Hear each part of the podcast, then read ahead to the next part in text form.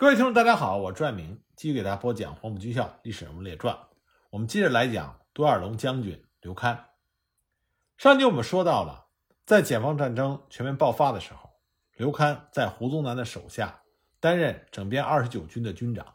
他所率领的整编二十九军也是进攻陕甘宁边区的主力。虽然作为老同学，刘戡和胡宗南的关系不错，但是刘戡并不是胡宗南的心腹。胡宗南的心腹呢是中松、董钊他们两个。从两个例子上，我们就可以看到刘戡和胡宗南并没有亲密到推心置腹的这种程度。第一个例子呢，是对陕甘宁解放区关中地区进行进攻的时候发生的事情。陕甘宁解放区的关中地区是陕甘宁解放区南面的突出部，它呢形成了一个以马兰为中心、宜君和正宁为带口的向南的囊形地带，正好位于胡宗南部准备进攻延安的出发地洛川、宜川一线的左一侧后。这就像是插入到国军控制区的一把尖刀。这个囊形地带的战略地位十分的重要，它便于西北解放军。进出封锁线的南端，对关中、陇东两大地区和各个城镇，包括陇海铁路西段以及陕甘公路交通线，造成严重的威胁。那么，解放军也可以向西直接威胁到国军在西北战场的指挥中枢、战略重镇西安；向东呢，可以切断胡宗南部进攻延安的交通干线咸阳到榆林公路，隔绝胡宗南部北上的交通要道。同时呢。陕甘宁解放区也可以利用这个地带的缺口捷径进出一切的物资，打破蒋介石对陕甘宁解放区的经济封锁。而为了封锁这个囊形地带，胡宗南的国军需要守住三百里的封锁线，而这个守备的兵力是不能转用于其他地区的。因此，蒋介石和胡宗南对于这个囊形地带非常的头疼，早就想要侵占。不过，胡宗南对于囊形地带的第一次进攻失败了。但是，胡宗南并不死心，他想抽调更多的兵力，准备再次进犯。因此呢，他就找到了刘戡的整编第二十九军。一九四七年二月九日，胡宗南乘坐专列来到了三原，也就是整编二十九军的军部。他召开了由旅长以上的国军军官参加的作战会议。在这个会议上，实际上刘戡的二十九军。已经制定了进攻囊形地带的作战计划。刘戡他们制定的这个作战计划非常的毒辣，他是要用四面合围的战术，以整编二十四和整编四十八两个旅，迅速的插入囊形地带的北端，然后封闭带口，堵截南下救援和从囊内北撤的解放军，以主力在控制从马兰以北通向延安的主要道路的东西两侧，准备截击解放军。他们想同时从东南西三面迅速的推进，从而将囊形地带内的解放军全部歼灭。而且呢，他把二十九军的预备队也部署在带口附近，要力保带口被彻底封死。按照这个作战计划，整编二十九军将会和解放军发生激战，囊形地带内的解放军有可能遭受很大的损失。可是胡宗南却否定了这个方案。他所提出的另外一个方案和之前方案的最大区别就在于，胡宗南的方案是为了迅速的夺取囊形地带，从东南西三面向该地区发起进攻。但是呢，他不去封堵带口。胡宗南这样设计的用意非常明显，他想让自己的部队在不受重大损失的情况下占领延安，把西北解放军赶过黄河，迅速的结束陕甘宁解放区的战事。从而来显示他部队的力量，从而向蒋介石邀功，提高自己的地位。那毕竟胡宗南他是最高长官，所以刘戡也只能听从胡宗南的安排。那么另外一个事情呢，就是关于哪支部队先进入延安的问题。胡宗南当时为了让自己的嫡系心腹董钊率领整编第一师先进入延安，命令已经进至延安城南二十里铺东西一线的刘戡的整编二十九军。停止前进，把进入延安的头功让给了董钊的整编第一师。胡宗南占领延安之后，彭德怀率领西北野战兵团，就和胡宗南的大军进行周旋，寻找作战的机会。那么很快，西北解放军就取得了清化边之战的首胜。吃了这个败仗，胡宗南只好迅速的总结教训，改变战术。他认为清化边之败主要是因为兵力分散而被歼，所以他采取了国防部提出的方形战术。所谓方形战术，就是采取宽正面集团式的滚筒式前进。队伍开进的时候，全军轻装，携带干粮，布成横直十五公里至二十公里的方阵，集结几个旅为一路，数路并进，缩小间隔，便于互相的策应。白天走山窜岭，轻易不下山沟，每天只前进十公里到十五公里。夜间呢，露宿山头，构筑工事，稳扎稳打。那么刘戡对于这种方形战术非常的不以为然，他说：“还当是什么新货色？不就是稳扎稳打，步步为营吗？”但是这种笨办法还是很有效的。董昭和刘戡集结在一起，十多万的人马排成数十里宽的方阵，行则同行，速则同速，行则走山不走川，速则睡岭不睡村，就像一个石滚子滚过来滚过去，笨拙而又缓慢。但是西北野战兵团没有可乘之机。不过很快问题就来了，胡宗南的大军辗转于延安以北千山万壑之间十二天，行程达二百多公里，仅占了延川、清涧、瓦窑堡等几座空城，并没有找到西北野战兵团的主力。而国军的部队疲惫不堪，吃了不少的苦头，给养也发生困难。在这种情况下，胡宗南无可奈何，只好留下幺三五旅守瓦窑堡。整编七十六师守延川和清涧，其余人马通通的撤回到盘龙和清化边地区进行休整补充。那么彭德怀抓住国军南撤之机，在永平地区组织一次伏击，袭击从瓦窑堡南撤途经永平的敌人。那么彭德怀想要歼灭的对象，正是刘戡率领的整编二十九军军部和一个旅。但很可惜，永平的这次伏击战。打得并不理想。本来按照彭德怀的预想，撤到永平地区的国军只有刘戡的一个军部和一个旅，是完全可以一举歼灭这股弱敌的。但是由于参战的部队仓促上阵，准备不足，指挥员没有周密的侦察地形，部队也没有构筑好完备的工事，再加上发动攻击的时机选择不当，久经战阵的刘戡很快就占领了阵地，实行有效的反击。而董昭的救援部队也迅速的赶到，因此呢，西北解放军在歼灭国军一部之后，为了避免和国军的大部队纠缠，迅速的撤出了战斗。不过彭德怀并没有灰心丧气，他接着等待时机，最终在杨马河抓住了战机，歼灭了胡宗南麾下的幺三五旅。而在杨马河一战中，刘戡虽然派兵去援救幺三五旅，但是被西北野战军阻援部队。死死地挡住，最后只能眼睁睁地看到幺三五旅被西北野战军歼灭。在此后不久，彭德怀指挥的西北野战兵团又取得了盘龙镇的胜利。董昭和刘戡率领着国军主力，却始终抓不到西北野战兵团的主力，盲目奔波却一无所获，反而被彭德怀的西北野战兵团频频得手。那么在此之后呢？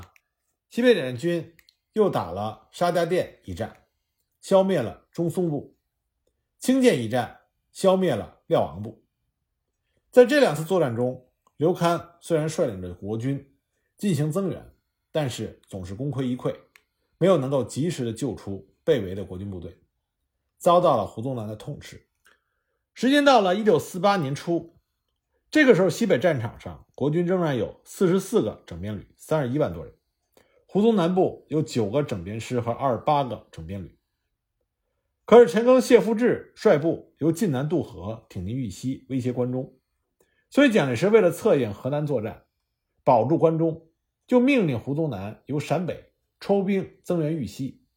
那么胡宗南就陆续的从陕北、晋南战场抽调了整编第一、整编第三十、整编第三十六、整编第六十五师，组成了裴昌会兵团，东出潼关、陕东南，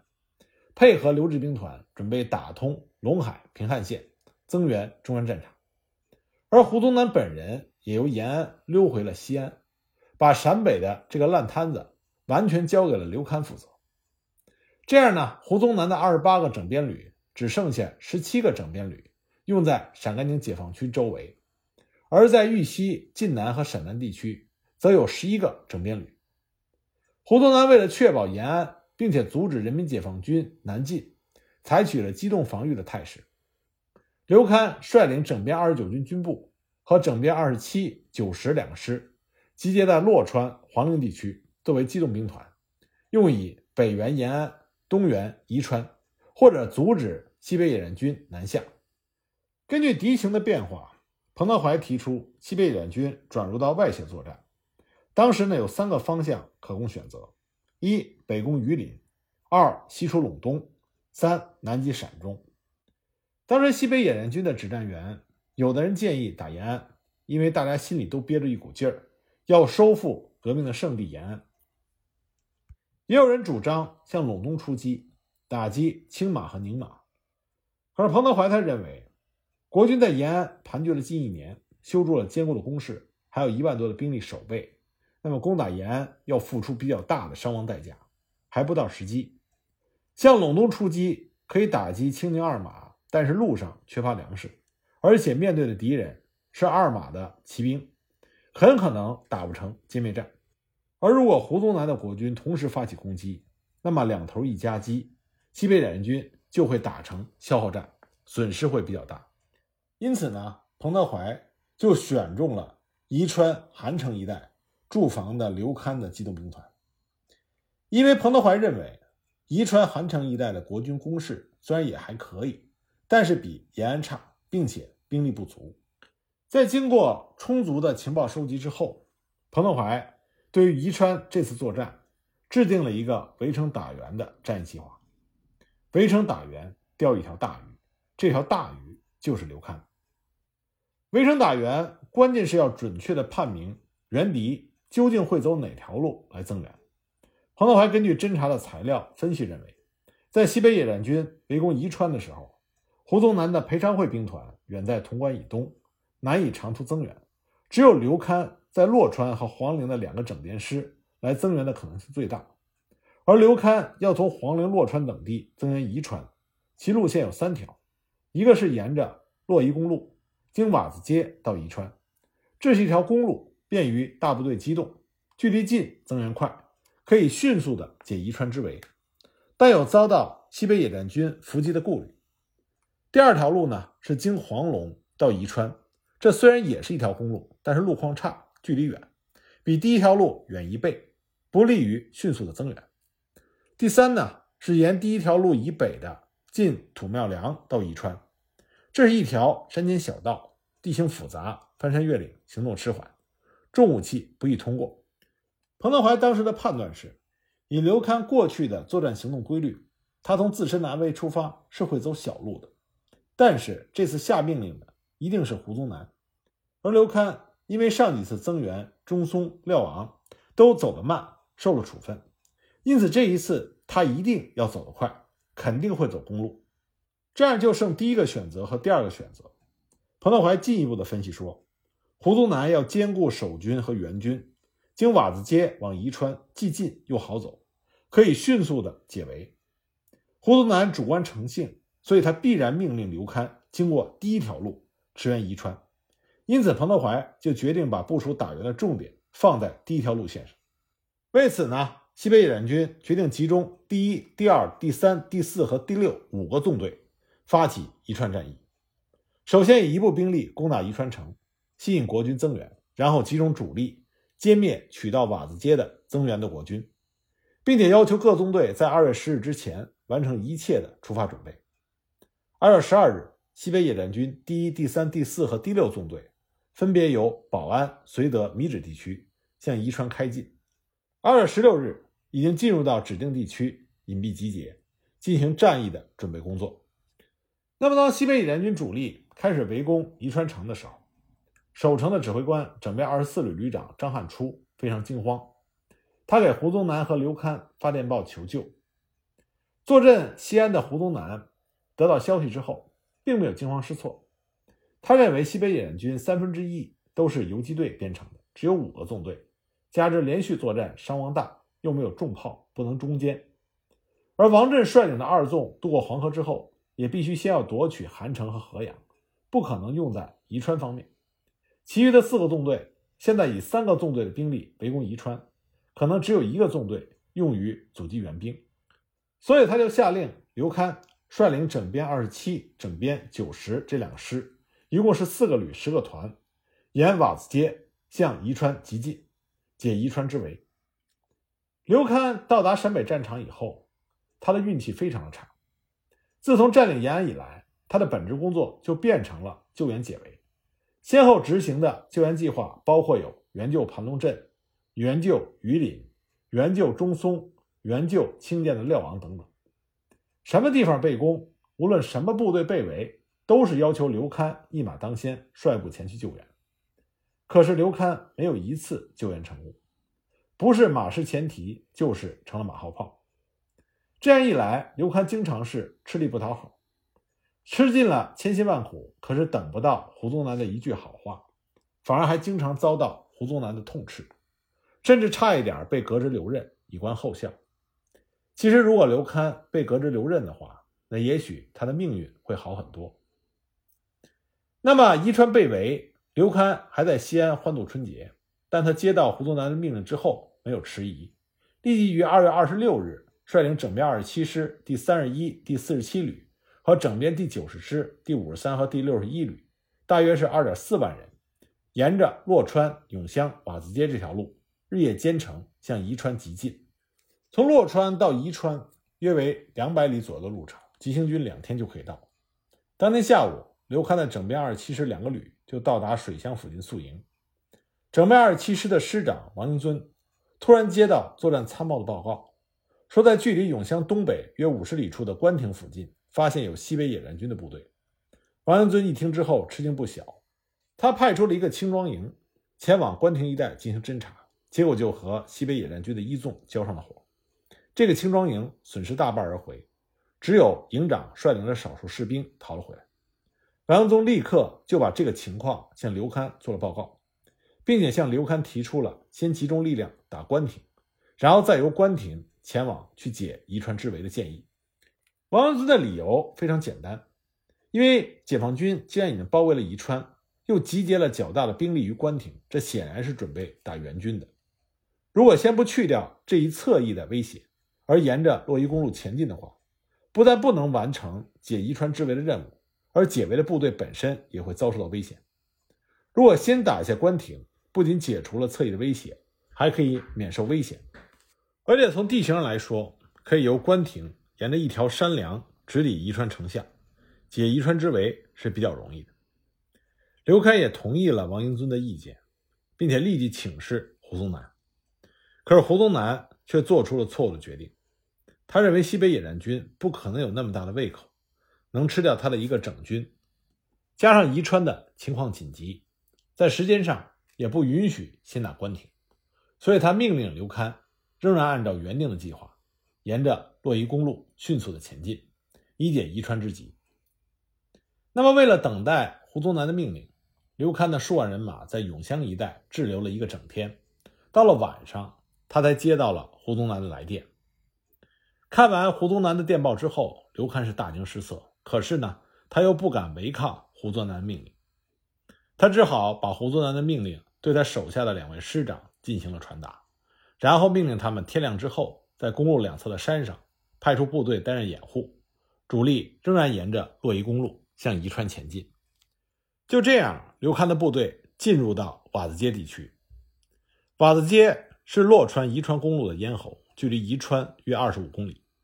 往东经任家湾到宜川西南的铁龙湾，公路两侧是东西走向的两道山脉。两山之间形成了一条长约十五公里的狭窄山谷，沟深路狭，荆棘丛生。那么，已经在陕北转战几年的刘戡，他对于瓦子街一带的地形非常的熟悉。他害怕西北野战军再次打伏击，想从左侧向关亭绕进。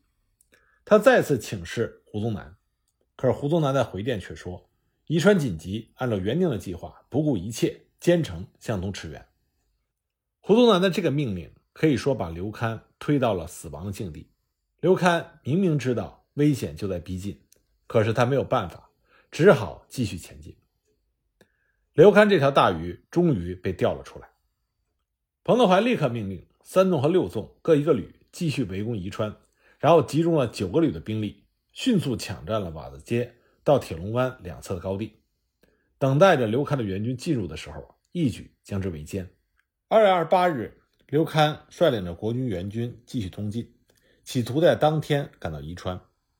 当他的先头部队由瓦子街东进到铁龙湾的时候，就遭到了西北野军三纵独立第五旅和六纵教导旅第二团的阻击。西北野军是且战且走，诱敌深入。那么王英尊就命令国军整编四十七旅的主力展开进攻，想要一举突破解放军当面的阵地，靠近宜川。可是攻击到了下午两点，仍然没有成功。国军的先头部队就被阻于宜川西南丁家湾的以西地区。老天爷这时候也没有帮刘戡。当天下午天色突变，开始下起了毛毛小雨，之后又变起了小雪。到了夜里，又下起了漫天的鹅毛大雪，山陡坡滑，国军的行动更加的困难。刘戡只好命令部队就地宿营，准备第二天继续东进。到了晚上，王恩尊一看形势已经十分的不利。就向刘戡建议，趁着公路南侧尚没有发现西北野战军，立刻率部向黄龙山方向撤退，变内线为外线，以解宜川之围。刘戡深知处境危险，就同意了这个建议，并且对王英尊说：“一定要等到深夜十二点之后，部队才能行动，因为天降大雪，道路泥泞，等大家走完了，恐怕你的部队也走不出去了，因为你的部队正在前面打。”势必由你来担任掩护，走在最后。王安尊说：“我走在最后没有关系，充其量损失一部分部队，主力突出去就没有问题。”那么王安尊就让自己的参谋长刘振士去征求整编第九十师的意见，就没想到整编九十师的师长严明因为腿部有伤，经过数日的行军，深感疲劳，此时已经进入了梦乡。而九十师的参谋长曾文思在接到电话之后，对刘振士说。仗还没有打就想跑，这种仗我没有打过。无奈之下，王英尊又再次打电话，但都没有找到严明。一直到了第二天的拂晓，整整睡了一晚上的严明醒来之后，才给王英尊来了电话。王英尊在告诉他情况之后，他就问王英尊现在应该怎么办，并且说如果想要突围的话，他手中只有两个营的兵力。王英尊也没有说什么，只是说要转告刘戡。当王英尊把严明的话转告刘戡的时候，刘戡对严明的回复以及九十师参谋长曾文思前天晚上的回复非常不满，这就让刘戡想起了自己在胡宗南手下的遭遇，当时一股怨恨冲上了心头，他的一根筋毛病又犯了，他十分冲动地对王英尊说：“算了，打完了事。”就这样，刘戡率领的国军和西北野战军的伏击部队展开了血战，经过二月二十九日一整天的激战，刘戡的部队。被压缩在东西不到十公里长、南北宽约五公里的狭小地区内，形成了西北野战军对他的合围态势。在连续的作战中，刘戡的部队伤亡惨重，但是依然死战不降。整编三十一旅旅长周游之、整编四十七旅旅长李达、整编五十三旅副旅长韩志珍相继呢战死沙场，其他中下级军官死伤也是不计其数，士气越来越低落。刘戡一看突围无望，所以紧急发电报给胡宗南，发出了败局已成、决心流尽最后一滴血的告别电。胡宗南这个时候慌了，但他手中已经没有援兵了。刘戡最后一丝渺茫的希望是寄托在空军的身上，可是天降大雪，飞机不能起飞，裴昌会兵团远在豫西，迟迟不能到达。到了晚上，大雪还在不停的下，西北联军各部队冒着大雪严寒。连夜做好了总攻前的准备。三月一日拂晓，彭德怀发出了总攻命令，西北野战军四面八方发起了勇猛的攻击。这一天，全线的战斗十分的激烈。刘戡的援军仍然是顽强的抵抗，与西北野战军反复的争夺两边的制高点。彭德怀在当天的一份电报中曾经写道：“每攻一座山峰，需反复数次，用刺刀才能取得，敌上顽强。”在不利的态势下，刘戡全军的阵地逐渐缩小，伤亡也不断的增加，特别是各级军官的伤亡十分的惨重。战斗进行到三月一日下午四时，西北野战军已经占领了公路两侧全部的阵地，整编二十九军的军部被歼，刘戡和残余的国军都被驱赶到沟里，纷纷投降。刘戡本人在乙庄寨子里就要自杀，结果被他的参谋长刘振士夺了手枪。后来两个人从土寨子里往外逃跑，发现走投无路，刘戡从地上捡了一颗手榴弹，自炸身死。到了下午五时，刘戡增援宜川的部队全部被歼或者是被俘。宜川战役以西北野战军的胜利而告终，歼灭了胡宗南部一个整编军部、两个整编师部、五个旅，一共是二点九万多人，取得了西北战场上的一次大捷。当时，西北野战军在打扫战场的时候，发现了刘戡和严明的尸体。彭德怀特意对部队交代说，要把尸体包裹好，在掩埋的地方做一个标志。我们还要通知胡宗南和死者的家属来认领。彭德怀还特意评价了刘戡，他这个湖南老乡，他说：“我以为国民党军官都是怕死鬼，刘戡这小子总算还有点骨气，不贪生怕死，没有给我们湖南人丢脸，是条好汉。”刘戡虽然反动，但他抗日还是有功的，把他的尸体包好，一起还给胡宗南。三月七日，新华社受西北野战军前线司令部的委托，由陕北新华广播电台播发了一则通知。通知说，胡宗南先生和国民党官兵死伤者家属，请注意，你们负伤的官兵我们正在治疗，阵亡的官兵我们已经替你们掩埋。整编二十九军中将军长刘戡。整编九十师中将师长严明等人的尸体已经装殓，明天上午九点特给你们送至洛川城，请派人接运。那么胡宗南听到这则通告，感到十分的难堪，他认为这是解放军对他的侮辱。可是呢，他又不能不去接运，因为不去接运，无法向全体将士以及死者的家属交代。经过反复的商讨，最后决定由居住在西安的刘戡的妻子张玉洁。严明的妻子孙淑珍、周游之的妻子孙志远、李达的妻子周珍四位遗孀出面，第二天前往洛川，将刘戡等人的尸体运回西安。随后呢，胡宗南又隆重地为他们召开了追悼大会，号召部下向刘戡、严明为党国捐躯的壮举来学习。接着呢，胡宗南又呈请蒋介石追认刘戡和严明两个人为陆军上将。那么，对于刘戡的死，蒋介石是非常恼怒的。他盛怒之下，将胡宗南撤职留用。对于刘戡的杀身成仁，蒋介石也是念念不忘。后来，在一九五三年，他再次追进刘戡为国民革命军陆军二级上将。